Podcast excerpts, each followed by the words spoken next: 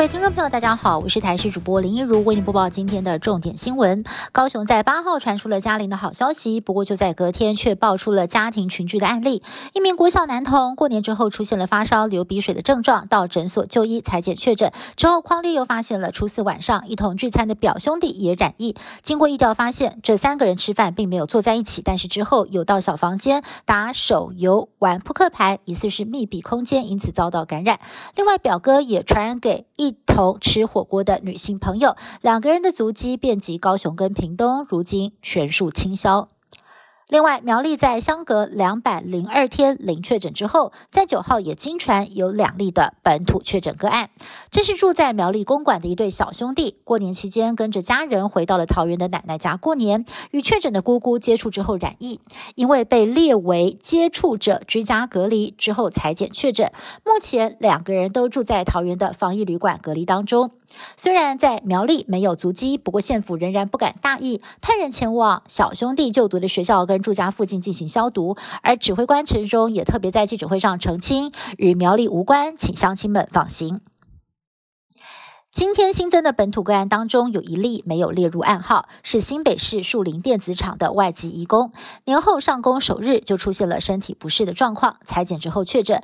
目前已经安排有接触可能的一百五十名员工裁检，不过这名移工感染源不明。国内的专家认为，台湾的传播链多，还有许多没有症状的黑数，游行疫情会大爆发。对此，指挥官陈忠表示，所谓的大爆发是像日本或者是韩国一次爆出好几万人。台湾目前并没有这样的状况。新北板桥一家四口群居案今天再加一新增的个案是确诊妹妹男友的妈妈，在二月七号出现了喉咙痛的症状之后确诊，CT 值三十四点三，足迹遍及泰山还有新庄。包含了便利商店、火锅店，还有大卖场等等。由于这家人的感染源仍然不明，足迹分布又很广，指挥中心持续的扩大疫调当中。目前姐姐工作的会计师事务所，因为同楼层员工共用厕所，已经框列了四百零三个人居家隔离，整栋大楼有七千人，也必须要自主快筛。知名导演。明金城在八号奏事，震惊了演艺圈。下午也在台北第二殡仪馆进行遗体相验，而他还在坐月子中的太太，仍然是忍痛的前往殡仪馆。在相验结束之后，难过到必须由家人搀扶才能够离开，令人鼻酸。而艺人陈德烈还有赵俊雅也一同陪同前往，非常心疼大嫂的状况，目前都还撑得住。但是噩耗的当下，他也难过到哭了。而回顾明金城的一生，曾经发生过毁容的重大意外，却让他从此改变性格，发誓不再跟人起冲突。拜疫情所赐，美国辉瑞药厂在去年大赚了六千一百亿台币，今年更预估营收将高达二点八兆。光是疫苗还有口服药就贡献了一半以上的营收。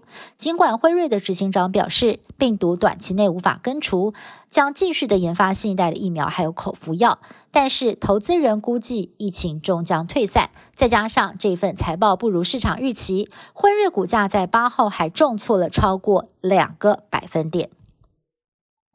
有滑冰王子称号的日本选手羽生结弦连夺两届冬奥金牌，今年北京冬奥更想要寻求三连霸。不过八号短曲项目当中，羽生结弦第一次尝试四周跳却严重失误，只完成了一周，没有拿下任何的技术分，暂列第八名。接下来能否在长曲项目比赛当中成功的挑战无人完成过的四周半跳，逆转夺金，备受瞩目。以上新闻是由台视新闻部制作，感谢您的收听。更多新闻内容，请您持续锁定台视各节新闻以及台视新闻 YouTube 频道。